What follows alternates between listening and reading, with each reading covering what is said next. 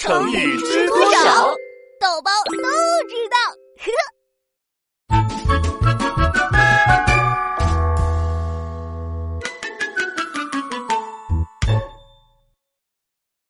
一劳永逸。百丽呀，这道题你可以先画一个线段图。嗯。然后呢，这一段就可以表示小明走过的距离。剩下的这段，啊！哎呀，豆包大哥，周小萌给我讲题呢，你在旁边一个劲儿的打哈欠，都传染给我了。你怎么这么困啊，豆包？刚开学还不适应吗？刚好相反，我开学可刻苦了，昨天看了一晚上书呢。看了一晚上通宵啊！是啊，我发现语文书不是特别厚，我就想，如果能一晚上都读完，那我这学期的语文课都不用上了呀，自己想干嘛就干嘛。唉，豆包啊，我还以为你突然顿悟了呢，没想到还是耍小聪明。学习可不能靠一劳永逸呀！什么一劳永逸呀？一劳永逸是一个成语，劳就是辛苦的动手动脑的劳动，逸就是悠闲的休息，连在一起就是说想要通过辛苦一次就把后面的事情都处理好，得到永久的休息的意思。我倒是知道这个成语的典故，是康熙年间金府治黄河的故事，对不对？对。但是金府治黄河用的就是一劳永逸的方法呀。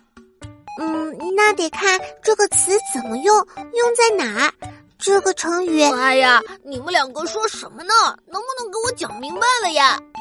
好，我来给你讲讲一劳永逸的故事。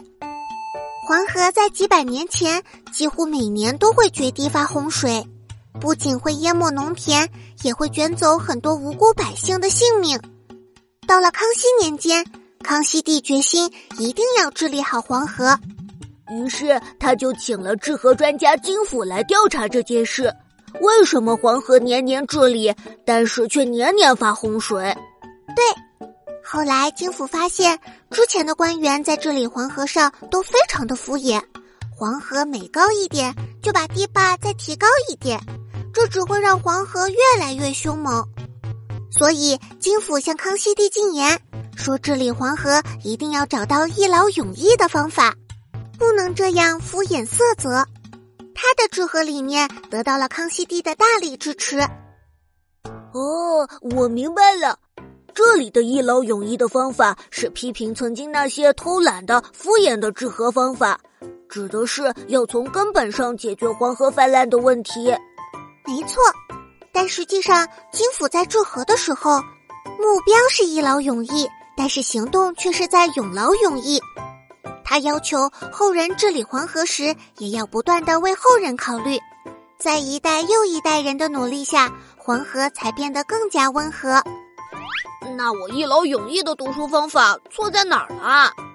学语文不是把文章都读完了就够的，新认识的生字生词，作者的中心思想，都是要通过更仔细的学习才能有感悟的。就算一晚上把文章都读了，也是学习不到什么的。所以豆包大哥这种一劳永逸的学习方法是不可取的。唉，好吧，好吧，我懂了。就算我现在想捞也捞不动了，还是先悠闲一下吧。我不会叫。嗯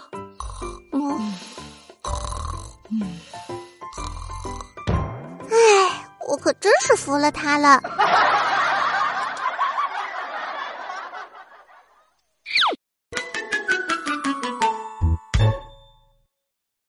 豆包学习笔记，用一劳永逸造个句子吧。没有任何一个学习方法是一劳永逸的。